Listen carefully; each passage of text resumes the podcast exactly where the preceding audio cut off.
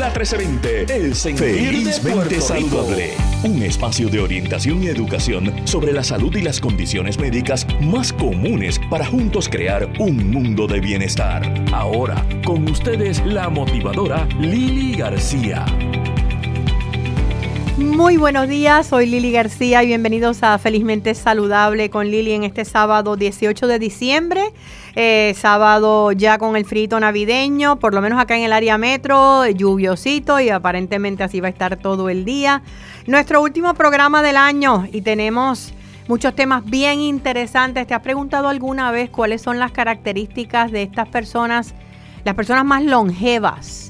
Eh, y más felices en el planeta, porque no es lo mismo vivir eh, muchísimos años eh, y estar feliz. Vamos a hablar sobre eso, vamos a estar hablando acerca de cuáles son los síntomas de las personas que han desarrollado un estrés, estrés postraumático a raíz de haber sido víctimas del crimen. vamos a hablar acerca de la psoriasis y vamos a hablar también acerca del hipotiroidismo en la mujer, una de las condiciones de más prevalencia en nuestra isla. Y para comenzar, tenemos con nosotros a eh, la eh, presidenta electa de la Sociedad Puertorriqueña de Endocrinología y Diabetología. Ella es la endocrinóloga eh, Leticia Hernández. Doctor Hernández, muy buenos días. Personas que nos escuchan. Muy buenos días. Leticia, antes de comenzar al tema que nos, ¿verdad? que nos compete, el del hipotiroidismo, como médico, Quería preguntarte, eh, se está hablando ya hoy de casi 700 casos de COVID nuevos a raíz nada más de los conciertos que hubo el fin de semana pasado. Y, tal vez mi preocupación, y no sé si es la de los médicos también, es que mucha gente dice, ay, fíjate, y en ese concierto todo el mundo solicitaba tarjeta de vacunación. Eh, o sea que se supone que todo el mundo estaba vacunado y aún así eh, se estima entre 700 y 800 casos y todavía sigue en aumento. Eh, ¿Cuál sería entonces el argumento que usarías para que las personas sí se vacunen? Bueno, primero que todo, la, se ha recomendado una tercera dosis en aquellas personas que ya llevan más de seis meses de vacunados. Así que, pues, la mayoría de estas personas no tenían la tercera dosis, solo un 17% de la población en este momento tiene una tercera dosis. Lo otro, pues fue un evento donde las personas estaban aglomeradas, no estaban guardando distancia y esta variante, la variante Omicron, que es la más prevalente, aunque no sabemos cuán este, prevalente es aquí en nuestra isla, es bien transmisible, o sea, más transmisible que las variantes anteriores. Pero estamos hablando de un evento donde la gente estaba cantando, estaban bien cerca unos de otros. Sin mascarilla, porque obviamente se quitaban las mascarillas para cantar y brincar, ¿verdad? Porque era el aire libre, hacía calor. Exactamente, y fueron muchas horas de exposición, así que es algo esperado. Sí, pues lo que he visto hasta ahora, hay que ver los próximos días, no he visto mucho ni enfermedad severa, ni hospitalizaciones hasta, este momento, hasta este momento y esperamos que sea así. Y eso es buena noticia. Ahora, por el momento, para, para todos los demás, entonces, eh, tercera dosis, eh, mascarilla y distanciamiento de ahora en adelante, porque el problema es que si miras ahora mismo eh, en la prensa y en las redes, hay muchos eventos masivos anunciados para estas Navidades. Así mismo es. Tenemos, ¿verdad?, que ser bien juiciosos en ese sentido y pues mantener nuestra distancia, decidir si es propio o no, nosotros acudir a ciertas actividades. Recordemos, ¿verdad?, que hay personas que tienen inmunosupresión, que no tiene, la, vacuna no tiene la misma efectividad en términos de que se formen anticuerpos en estas personas. Así que si tenemos personas en nuestra familia que están inmunocomprometidas o nosotros también debemos pensar con detenimiento si es apropiado o no que acudamos a este tipo de evento y lo otro, si lo hacemos, pues seguir las precauciones este, que se viene recomendando desde marzo de 2020.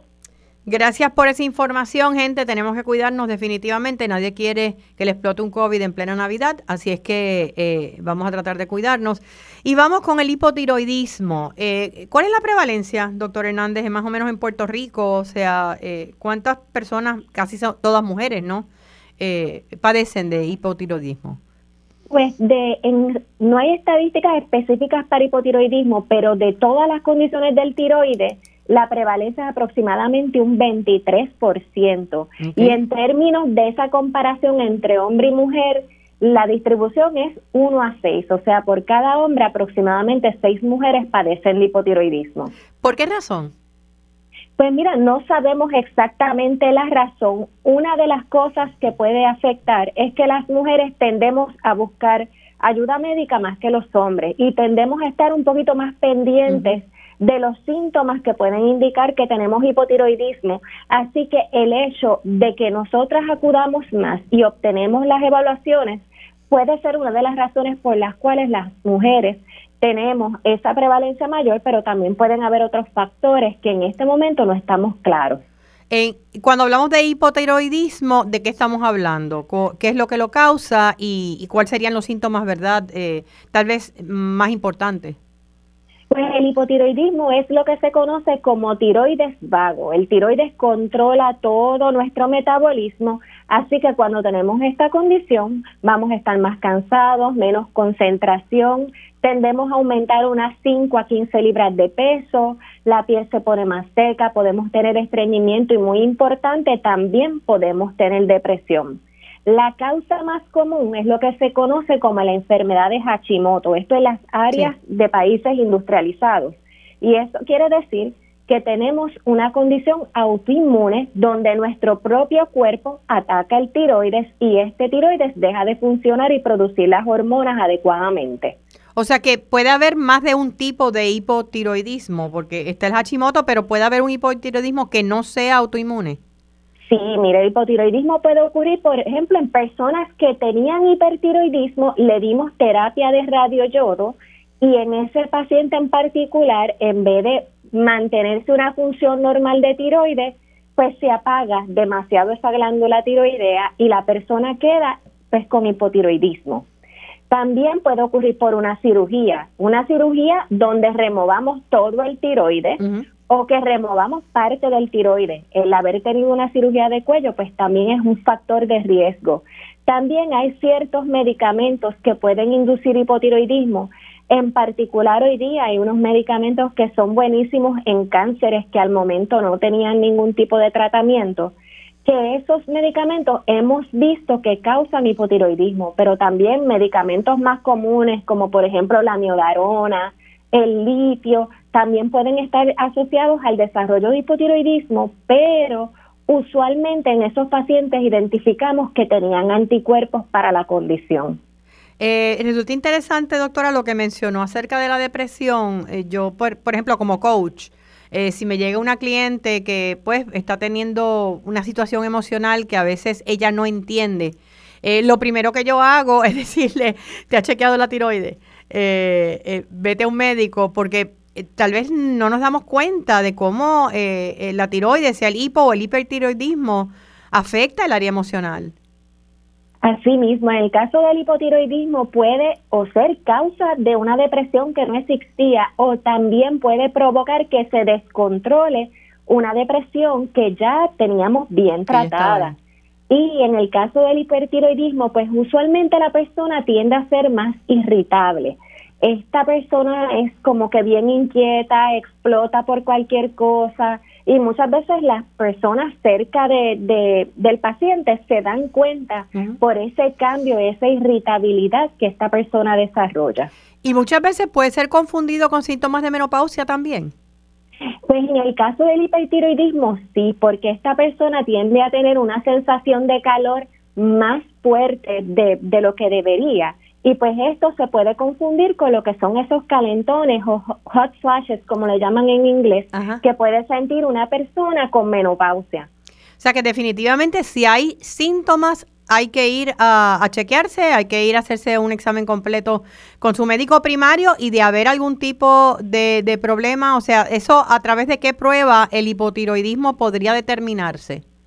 Pues la, la prueba principal que realizamos es un laboratorio de sangre que se llama TSH. Bien importante que parte de la evaluación de un paciente que esté presentando estos síntomas sea que se realice esta prueba de TSH. Muchas veces también hacemos de una vez el T4 libre, que es importante que no sea el T4 total, porque ese no es muy específico, el T4 libre, y si tenemos un TSH alto con un T4 libre bajito, pues esta persona definitivamente tiene hipotiroidismo. Ok. Eh, en el caso, generalmente, pues la persona iría, eh, como dije, tal vez a su médico primario, y entonces sería ese médico primario el de ver algo eh, que fuera de lo normal, enviar entonces a un endocrinólogo o endocrinóloga. Correcto, sí. De, de ver que, la, que el paciente tiene algún tipo de anomalía en esas pruebas de tiroides, es importante que se refiere a un endocrinólogo para que se interprete y se determine si esta persona necesita recibir terapia de hormona, de reemplazo de esa hormona de tiroides o todavía no necesita. Porque hay casos donde sí el TSH está elevado, pero el nivel de elevación no es tan grande como para que ese paciente necesite que se le dé terapia. Ok. Ahora, una vez, doctor Hernández, eh, identificado el problema de hipotiroidismo, de ser Hashimoto o de ser otro eh, eh, hipotiroidismo, ¿el, tratamiento es diferente? El tratamiento es el mismo. independientemente de la causa, es reemplazar esa hormona deficiente para que ese cuerpo pueda este, funcionar adecuadamente, reciba la cantidad de hormona necesaria para funcionar. Ok, ¿y qué cuál sería el tratamiento, eh, eh verdad, el, de primer paso, ¿no? En, en, este caso. Pues para todos los pacientes es la levotiroxina o la hormona T4. El tiroide produce dos hormonas, T3 y T4, pero la que se recomienda por la Asociación Norteamericana del Tiroide y todas las asociaciones de endocrinología es el tratamiento con levotiroxina o T4.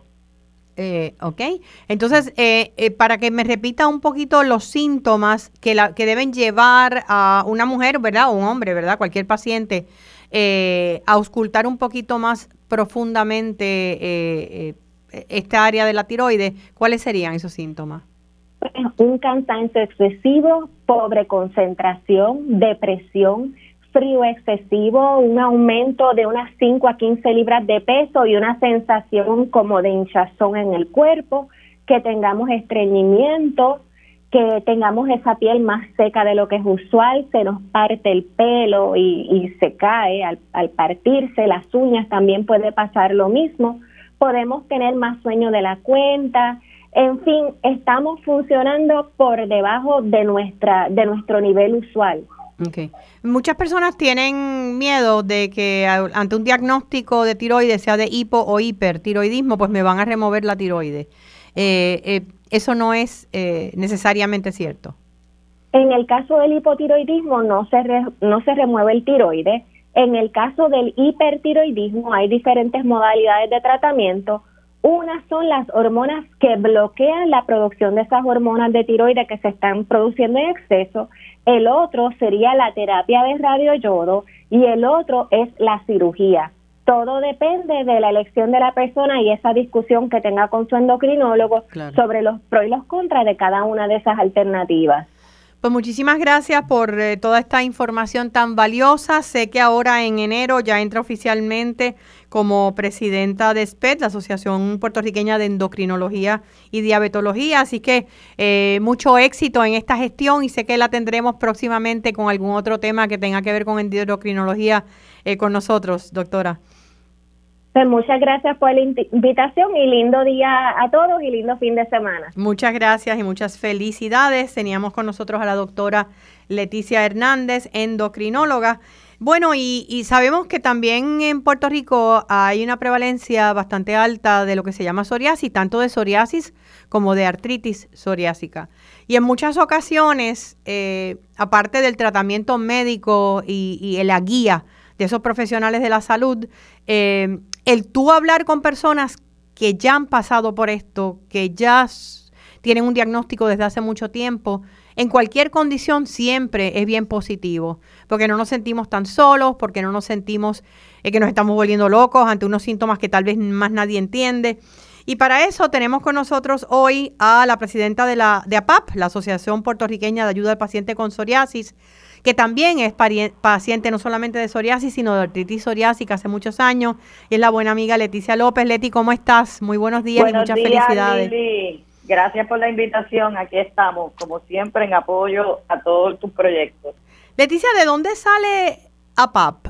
Eh, ¿De dónde, de dónde nace la idea de hacer una asociación? Pues APAP nace de mi disertación doctoral en educación, en la especialidad de orientación y consejería, donde yo hago unas entrevistas profundas a pacientes y estos pacientes pues solicitan que haya un grupo de apoyo en Puerto Rico para los pacientes. Así que en el 2010, un grupo de seis pacientes nos dimos a la tarea de organizar eh, el grupo de apoyo Venciendo la Psoriasis. En mayo del 2010 hubo la primera reunión y de ahí empezamos, ¿verdad? Eh, con el apoyo de dermatólogos, especialmente el doctor José González Chávez, que ha sido un investigador de muchos años de la enfermedad eh, y otros, ¿verdad? Este, comenzamos a, reunirnos, nos reuníamos como tres veces al año, cuatro veces al año en distintos lugares. Siempre recuerdo que íbamos mucho al Parque Luis Muñoz Rivera y, tuvimos hasta actividades de yoga y todo eso con los pacientes. Y éramos grupitos de 10, 12 personas, pero eh, seguimos esta trayectoria de dar a conocer el grupo y entonces empezaron los acercamientos a que se formara una asociación de pacientes como tal y, y pues comenzamos a paz que ya lleva 11 años activo eh, pero mucho más grande y tú has sido testigo de esto. Eh, la asociación tiene el grupo de apoyo que actualmente pues se reúne virtualmente. Eh, no hemos vuelto a tener una una una reunión presencial, pero sí tuvimos la gran actividad del Día Mundial donde fuiste una de las oradoras. Yo tuve oportunidad sí este, de hablar de los secretos de los pacientes felices. ¿Y cuántos cuántos miembros más o menos tienen ahora mismo? Bueno, lo que pasa es que el registro de pacientes sobrepasa 300 pacientes. Nosotros actualmente no hemos tenido estas manos colaboradoras que nos ayuden con la base de datos. Tuvimos un problema con la, con la conexión, pero vamos a, a seguir en breve con Leticia.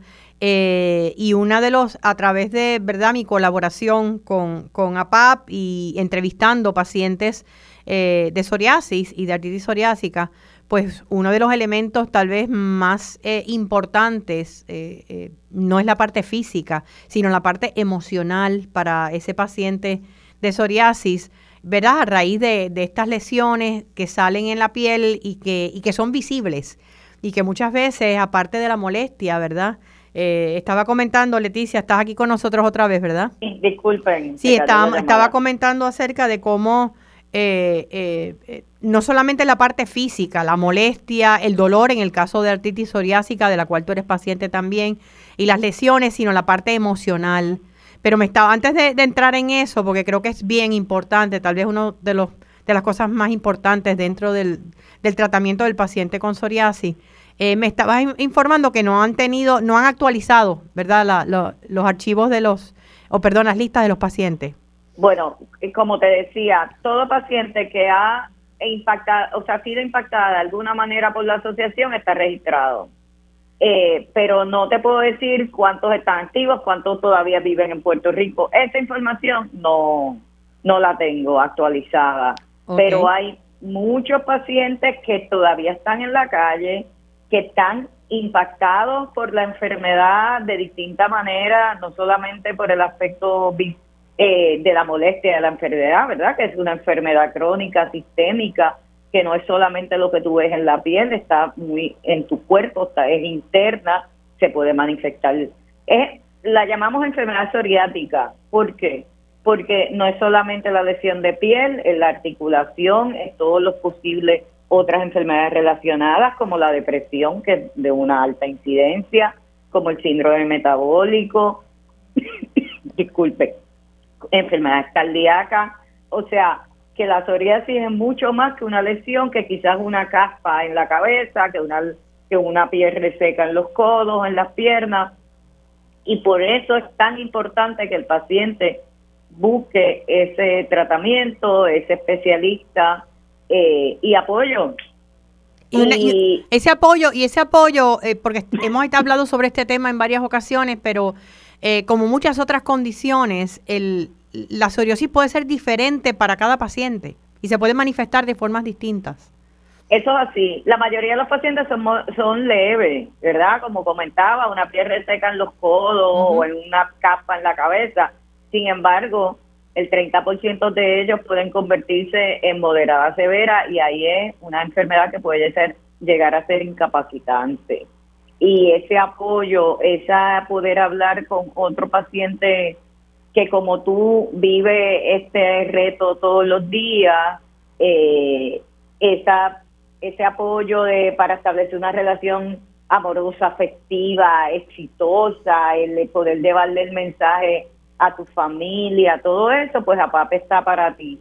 Eh, Lili, este, hace como dos meses me di a la tarea y creé un grupo de WhatsApp.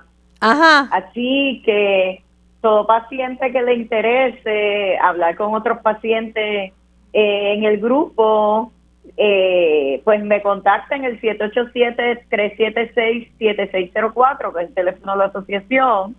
Lo repito, 787-376 7604.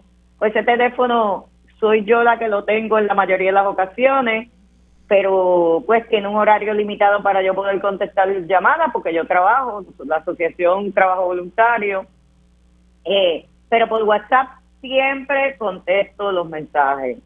Eh, y no, y lo maravilloso es que tenemos tenemos un grupo de apoyo de una forma bien accesible. Eh, en, en cualquier momento tienes una pregunta, eh, estás eh, acabado de diagnosticar o tienes unos síntomas que entiendes que podrían ser, eh, puedes hacer la pregunta y te dirigen, ¿verdad? No es que te vayan a dar consejos médicos, pero, pero sí te pueden decir hacia cuál es el próximo paso. Y nosotros tenemos un listado de dermatólogos que apoyan la asociación y trabajan con muchos pacientes de psoriasis que podemos compartir por ahí. Tenemos publicaciones que compartimos por ahí. El último tema pues tú muy bien mencionaste lo de, pues podemos aprender a ser pacientes felices, pues el tema de salud mental fue un tema bien discutido en nuestras actividades y sigue siendo. La depresión en el paciente no es solamente por, por tu autoestima y autoconcepto, también es por la inflamación hacer una enfermedad sistémica. No te la estás inventando, mi gente. Eso es una enfermedad real. Sí, porque eh, hay personas que piensan... Eh, no, pero mira, tú te pones una loción y, te deja de picar y eso es changuería, estás exagerando. Y yo sé que tú pasaste por eso al principio. ¿Tú llevas cuánto ya diagnosticada, Leti? Eh, eh, muchos, 40 años. Imagínate, toda la vida, porque tú eres una niña. Eh, Gracias. toda la vida y, y yo sé que, que has trabajado con eso y que ha habido unos cambios en, en el desarrollo de los medicamentos extraordinarios que, han ayudado a, otorgarle calidad de vida, de vida a muchos pacientes de psoriasis y artritis psoriásica. Pero en tu caso, ¿qué fue lo más difícil de manejar al principio? Bueno, al principio obviamente yo era una adolescente eh, y el, integrarme a la comunidad, eh, estamos hablando de los años 70, 80, y no era nada fácil porque no había mucho tratamiento, era una cremita, como tú dices, es ponerte un poco al sol, ir a la playa, eh, y batallar con esto. Y algo muy importante en el paciente es que tenemos que aprender a manejar el estrés. Eh, y es bien retante. O sea que eh, cuando hay, digo, estrés tenemos todos, pero cuando no manejas bien el estrés, se exacerba la condición. Correcto.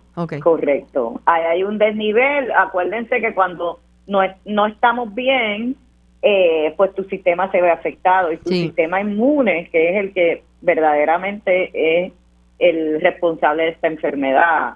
Y nosotros, pues, eh, desarrollamos mucho un nivel de inflamación, su sistema, eh, y hay que combatir eso. Por eso estos nuevos tratamientos son tan efectivos, porque atacan eso específicamente. Sí, yo me he dado tener unos efectos secundarios, pero son los menos efectos secundarios lo que se dan mejores calidad de vida. En el caso de la artritis reumatoide, verdad, que, que yo soy paciente, eh, eh, también es una condición autoinmune y, y, la parte del estresor y la parte emocional es determinante, eh, te exacerba los síntomas y me he dado cuenta de eso. Hace poco tuve, ¿verdad? Un, un flare, lo que le llaman, un resurgir de, síntomas a raíz de, de, unas situaciones difíciles eh, que estuve atravesando.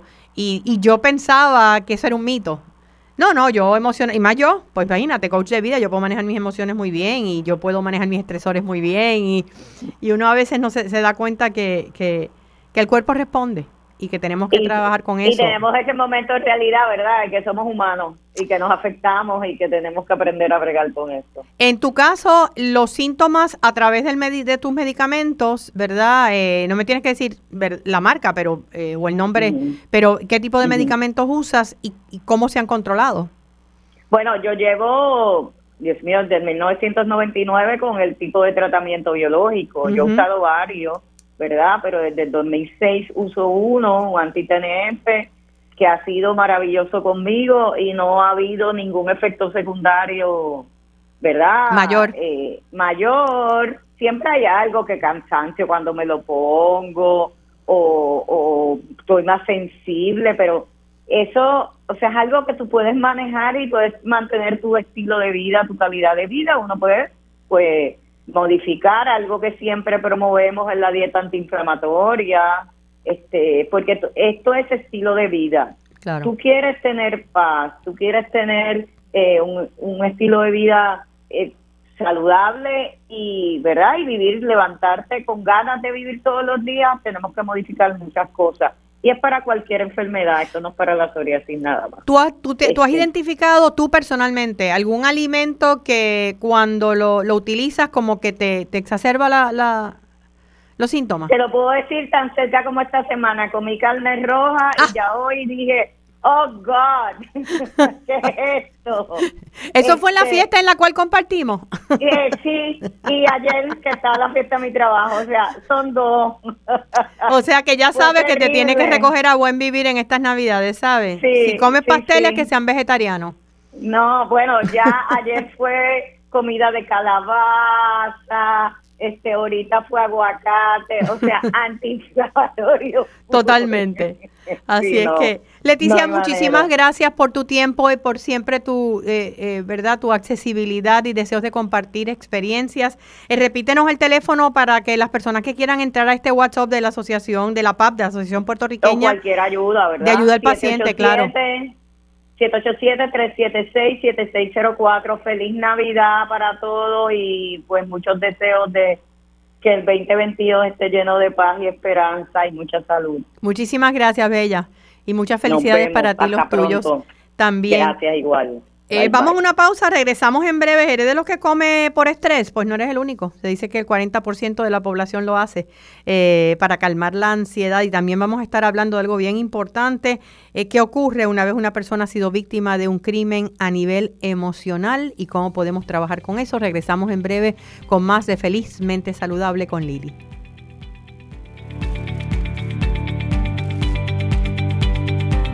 Saludable con Lili a través de Radio Isla, radioisla.tv. Bueno, si eres de las personas que comen por ansiedad, eh, eh, un estudio de la American Psychological Association dice que el 40% de los adultos tienden a, comer, no porque tienen hambre, sino por ansiedad. Eh, por eso es que puedes hacer 20 dietas, hacer horas y horas de ejercicio y si sigues comiendo, no porque tengas hambre, sino por ansiedad, eh, nunca, nunca vas a perder peso y nunca posiblemente vas a estar completamente saludable. ¿Por qué ocurre? Pues mira, eh, el, estrés aumenta los niveles de la hormona cortisol. La hormona cortisol sí impacta nuestro apetito y generalmente el deseo de comer tiene que ver con carbohidratos, porque tú no vas a decir, ay, tengo estrés, me voy a ir a comer un poquito de brócoli. Eh, o un poquito de, de, de qué sé yo, celery, apio. Generalmente son galletas, bizcocho, eh, eh, todo lo que tenga que ver con, carbohidratos, pan. Eh, y por otra parte, pues nos calma. De repente lo que ocurre es que entonces pues es como si fuera una especie de anestesia que ocurre y no nos damos cuenta que estamos comiendo para calmarnos. y puede ser una ansiedad o un estrés reciente o puede ser algo que es parte de tu vida ya y tú no te das cuenta cuando lo identificas, y esto es lo maravilloso, entonces tú puedes, cuando te vas a levantar, a ir a la cocina y sabes que acabas de comer hace una hora, que no hay por qué tener hambre, entonces puedes decir, ok, déjame distraerme, déjame hacer algo, déjame beber agua, a veces uno confunde la sed con el hambre, déjame eh, ponerme a hacer algo que me entretenga, déjame irme a dar una caminatita, si es de noche, eh, pues déjame hacer algo, eh, ponerme a leer algo que me interese, déjame cambiar el shift, déjame cambiar el, el, el enfoque de mi mente hacia otra cosa y poquito a poco vas identificando. Así es que es bien interesante, todos lo hacemos en algún momento, pero hay personas que viven comiendo por ansiedad y tenemos que corregirlo. Y hablando de ansiedad, la ansiedad es uno de los síntomas, de una de las características de que puede estar eh, sintiendo, valga la redundancia, una persona que ha sido una víctima de cualquier crimen. Eh, a veces esa ansiedad va bajando naturalmente, a veces necesitamos ayuda. Y para eso está CAVIC, el Centro de Apoyo a Víctimas del Crimen de la Universidad de Intermetro. Y tenemos con nosotros a su coordinadora, la trabajadora social, Stephanie Figueroa. Muy buenos días, Stephanie. Gracias por estar con nosotros aquí en Felizmente Saludable. Buenos días, Lili. Muchas gracias por la invitación y por este espacio. Stephanie, yo particularmente no conocía acerca del centro. Me alegro que exista. Eh, porque no solamente pienso yo víctimas del, de algún crimen que puede ser desde eh, un intento de asalto, aunque no se dé, hasta un crimen por el cual atraviese una persona querida eh, tuya, te puede causar estrés postraumático, aun cuando no es uno. Cuéntame un poquito de a qué se dedican y cuáles son esos síntomas que ustedes encuentran más frecuentemente en las personas que han sido víctimas de crimen. Pues el Centro de Apoyo para Víctimas del Crimen, mejor conocido como CAVI, que es un centro, como bien menciona, que está adscrito a la Universidad Interamericana Recinto Metro, que brinda servicios interdisciplinarios a todas aquellas personas que han sido víctimas primarias y secundarias del crimen. Entre los servicios que ofrecemos se encuentran trabajo social, psicología, consejería, enfermería y servicios legales, con el propósito, ¿verdad?, de que estas personas puedan superar los daños ocasionados por los eventos de violencia sufridos. Esto es un proyecto que lleva desde el 2016, así que llevamos ya cinco años ofreciendo servicios y hemos impactado más de 2.500 víctimas, así que es un proyecto, ¿verdad?, que, que, tiene gran impacto eh, en el área metro. Eh, ¿Cuáles son eh, los crímenes tal vez más frecuentes por lo cual llegan las personas? ¿Y cuáles son los síntomas que, necesitan trabajar? Pues mayormente eh, la, gran parte de los casos que recibimos son víctimas de violencia de género, ya sea eh, mujeres adultas y sus niños y niñas que también son parte de ese núcleo familiar.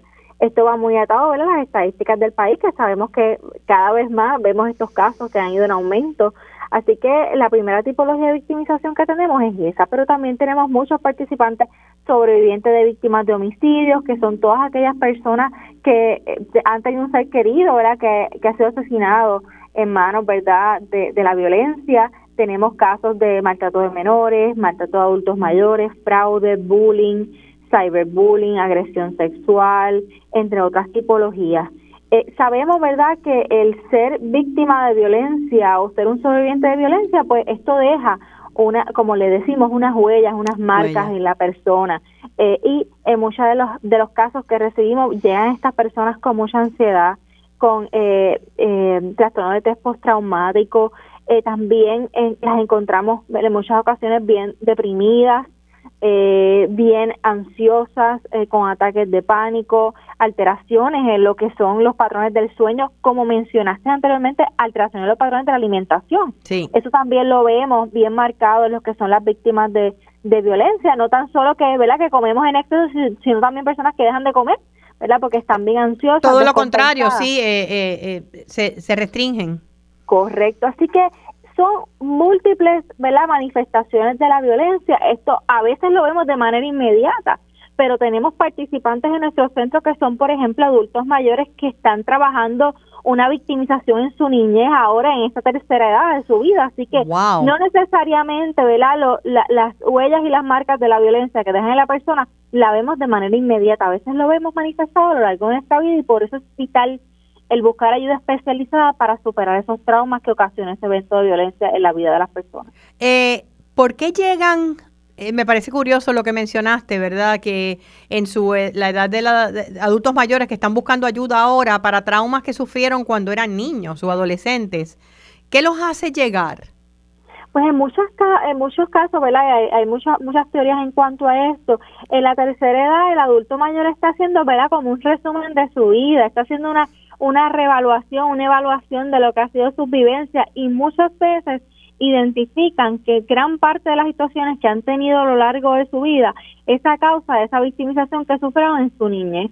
Eh, por ejemplo, tenemos muchos casos en el centro que son personas que han sufrido múltiples victimizaciones.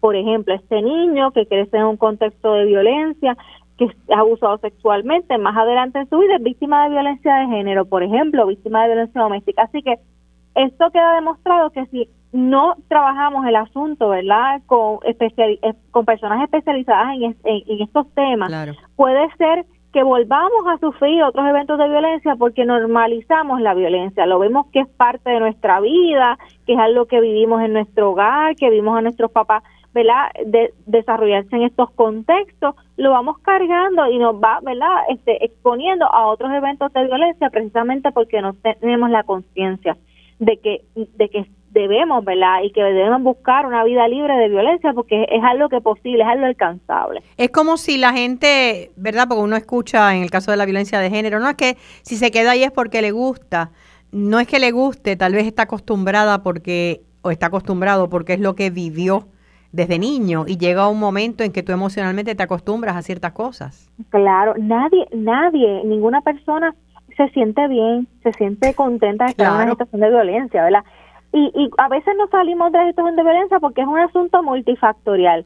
Puede ser que normalizamos la violencia, puede ser que temo por mi vida, que ha amenazado ¿verdad? la vida de mis hijos eh, por asuntos económicos, por asuntos sociales, falta de apoyo. Es una multiplicidad de factores. Y otra cosa bien importante mencionar es que mientras más tiempo estemos en una situación de violencia, más difícil se nos hace salir porque precisamente todo lo que tiene que ver con nuestra salud emocional se ha, visto afectado y se ha visto comprometido y a veces no podemos ni siquiera tomar una decisión como salir de mi casa en un carro, ir a un supermercado porque estamos tan abrumados y tan afectados por la situación de violencia que todo lo que es nuestra toma de decisiones también se va afectada. Sí, no, y, y, y, todo lo, lo, miras a través de ese cristal. Correcto. ese cristal de la ansiedad, ese cristal del miedo. Una de las cosas, digo, una, uno como coach, yo como coach me he dado cuenta a través de los años que llevo practicando, eh, que la cantidad de varones que buscan ayuda es ínfima. E inclusive en los talleres que yo doy, que son abiertos al público, eh, yo siempre digo en broma que los pocos varones que llegan son los obligados, la mayoría. O los lleva la esposa, o lo lleva la mamá, o lo lleva la hermana, o una buena amiga. Eh, ese ha sido el caso de ustedes porque me preocupa que hay tantos hombres que han pasado por situaciones, eh, pueden ser asaltos, puede ser de agresión, puede ser de bullying, puede ser de maltrato, como cuando niños, y no buscan ayuda a los varones. Sí, nosotros recibimos, ¿verdad? Un 100% de participantes, el 30 son varones, obviamente la estadística es bien baja, ¿verdad? Cuando lo hemos comparado con las féminas. Sí. Y eso tiene que ver mucho con la construcción social y con el machismo en que vivimos, ¿verdad? El machismo es bien dañino para el, para el mismo, ¿verdad? Para la misma persona, ¿verdad? Que se identifica como masculino, como varón, precisamente porque a estos niños, ¿verdad? Cuando son pequeños se les enseña a que uno no puede llorar, no puede expresar sus emociones, no puede buscar ayuda, tienes que resolver las cosas de manera violenta para tú demostrar, ¿verdad? Tu, tu, tu, tu ¿verdad? Esta parte masculina, esta parte varonil.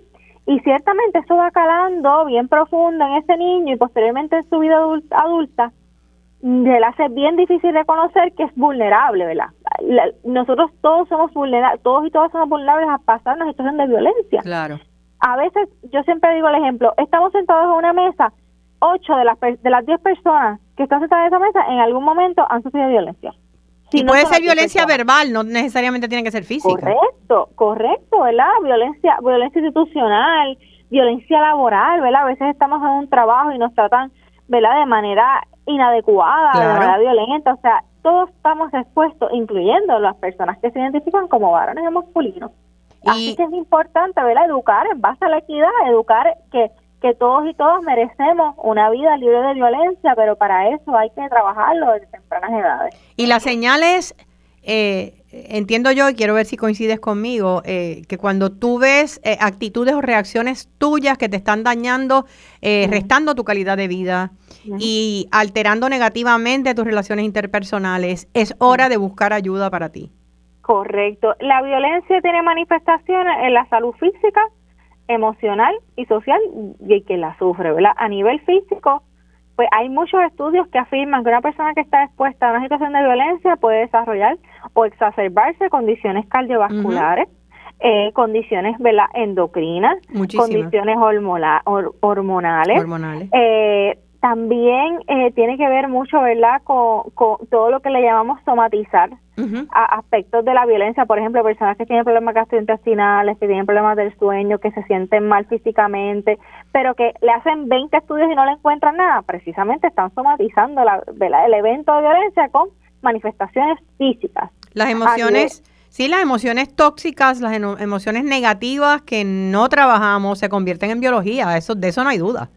Correcto, correcto. Así que eh, ciertamente, ¿verdad? E, estas manifestaciones físicas y emocionales van calando lo que es la calidad de vida y por eso es importante, ¿verdad? Darse una nueva oportunidad, saber que es posible vivir en una en un entorno de paz, saber que es posible salir de una situación de violencia, no importa, ¿verdad? cuál sea el contexto. Es posible y nos lo merecemos, ¿verdad? Merecemos vivir en, en nuestro nivel óptimo y tener una calidad de vida que eso va a redundar en la calidad de vida para las personas que nos rodean. Eh, y, y, la salud eh, física también. ¿Cómo oh. pueden comunicarse? ¿Desde qué edad eh, se pueden ver personas en el, en el Centro de Apoyo de Víctimas del Crimen? Nosotros recibimos personas, ¿verdad?, de cuatro años en adelante. O sea, que los niños pueden también. Sí, sí, desde los cuatro años en adelante.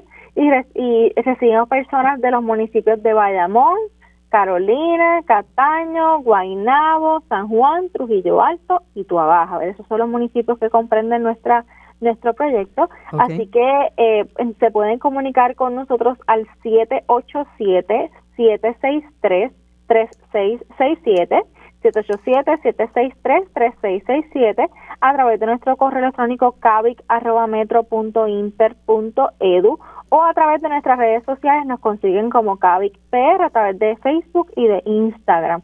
Le, siempre les exhortamos a darse la oportunidad, nosotros les acompañamos en su proceso de sanación, ustedes son los protagonistas de su proceso, nosotros simplemente ¿verdad? somos personas y profesionales que vamos caminando y vamos guiando ese proceso de sanación que sabemos que es posible y para eso estamos ahí. Muchísimas gracias, Stephanie. Muchísimas gracias a Cavic, ¿verdad?, por su esfuerzo eh, por sanar estas heridas que quedan a personas que han sido víctimas de crimen, víctimas de la violencia. Ya saben eh, que es un lugar donde pueden conseguir ayuda desde los niños hasta los adultos mayores. Eh, muchísimas gracias a Stephanie Figueroa, coordinadora de Cavic. Muchas felicidades y salud para ti y para los tuyos, Stephanie. Igualmente, muchas gracias y mucha salud para usted también. Bueno, eh, estemos, les hablé al principio del programa de que les iba a comentar acerca, y ahora para ir cerrando, de los, las características o cualidades de personas que son longevas, pero no solamente longevas, longevas y felices.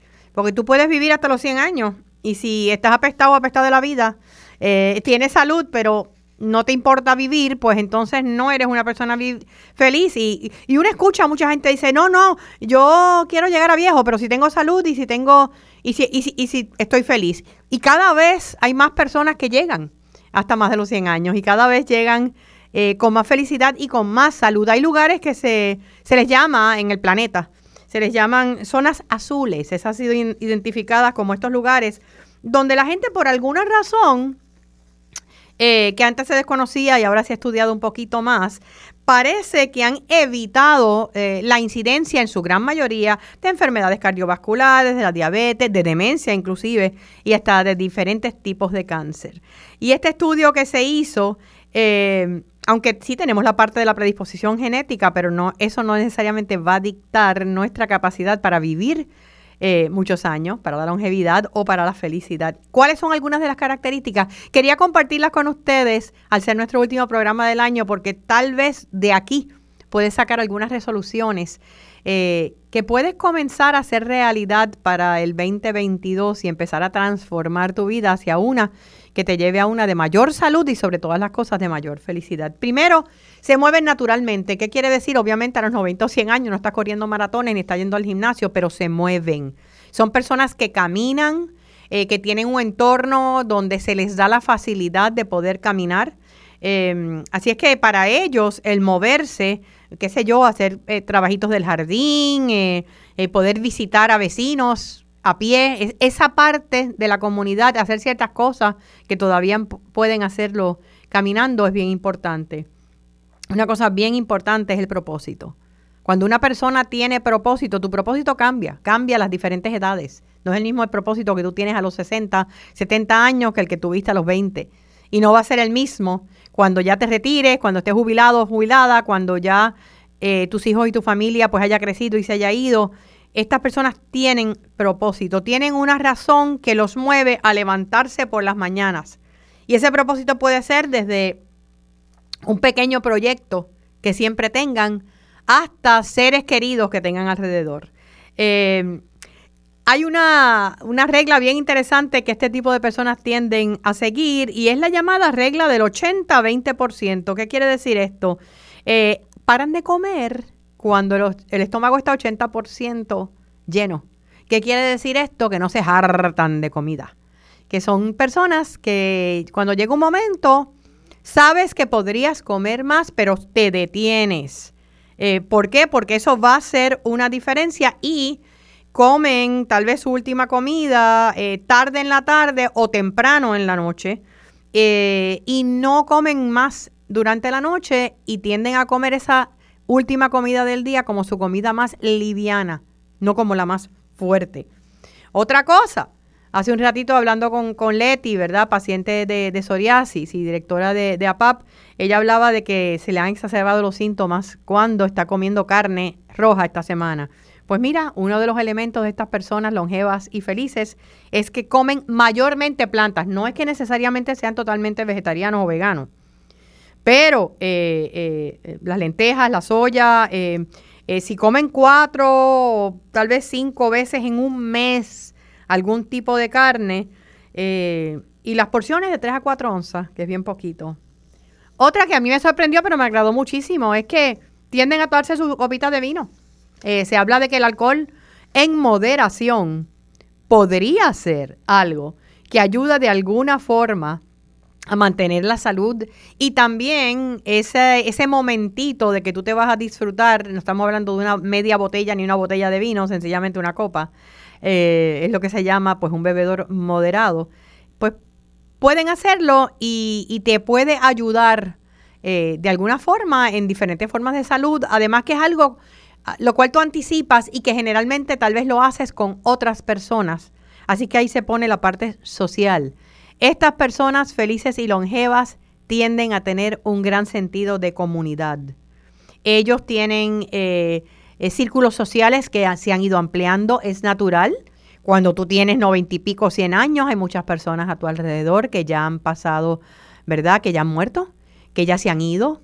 Eh, pero tú vas creando todavía a tu alrededor lazos y, tienes personas con las cuales hablas y tienes grupos con los cuales te reúnes y son ya hay llamadas telefónicas hay familiares que todavía están cercanos y esa parte eh, es bien importante, eso de, de, de tú tener un sentido de comunidad. Sabemos que en la medida en que tú sigas creando relaciones significativas a tu alrededor a través de la vida, eso te va a ayudar a ser más feliz. Lo que estamos descubriendo ahora es que también te va a ayudar a ser más saludable eh, con el tiempo. Otra cosa de los centenarios en estas zonas azules es que ponen a sus familias primero. Eh, esto, eh, las personas ya mayores tienen cercanos generalmente a sus familiares. si tú tienes tus papás o tus abuelos, ¿verdad? tienen, invierten tiempo en sus familias y las familias invierten tiempo en ellos. Así es que yo creo que este mensaje no es para los que tienen 100 años, es para todos los que no lo tenemos. Y sí tenemos personas mayores en nuestras familias necesitan el saber que nos importan. Eh, yo escucho a veces muchas personas decir, no, yo no tengo que llamar a mami, yo no tengo que llamar a abuela porque ella sabe que yo la quiero, ella sabe que yo, lo que pasa es que yo estoy un poquito ocupada o ocupado. No, es necesario el que ellos sepan que a ti te importa. Y esa llamada, esa visita de, de trampolín de vez en cuando, cuando ellos menos se los esperen, eh, es maravilloso en lo que en lo que tiene que ver con sentirse que pertenecen a un grupo todavía, que hay gente que todavía los quiere y que no los visitas o no los llamas sencillamente cuando tienen una cita médica. Así que es bien importante todas estas características. Eh, y yo creo que hay una que, que aunque la lista no la menciona, eh, yo sí quería mencionarla y es la importancia de perdonar. Yo no conozco una persona, no importa la edad que tenga, que sea feliz si no ha sabido eh, transformar a través de la compasión y la empatía el resentimiento o el coraje que le tiene a ciertas personas. Estábamos hablando ahora acerca de la, sanación después de un acto de violencia, ¿verdad? Después de un crimen. Em, y no estamos invalidando el hecho de que hay personas que te puedan haber hecho daño en tu vida. Pero la responsabilidad de sanar ese coraje y ese resentimiento es tuya. Esa persona que ya está allá afuera, puedes decir, tal vez está, tal vez ya no está, eh, pero el poder que tiene en tu vida se lo das tú. Así es que eh, si tú quieres una mejor salud y mayor felicidad a través de los años, y el tú sentirte que en realidad tu vida vale la pena, eh, el comenzar a perdonar y a soltar los resentimientos es determinante. Y si no sabes cómo hacerlo, si deseas perdonar, porque el primer paso para dar un perdón es querer hacerlo. Si no quieres perdonar, no hay manera. Pero si entiendes que es algo que te va a hacer más saludable y más feliz, busca ayuda si no puedes. Hay una cantidad enorme de profesionales de la salud mental que pueden ayudarte a trabajar paso por paso, a alcanzar ese momento donde puedas eh, eh, comenzar a, perdonar y comenzar a sanar.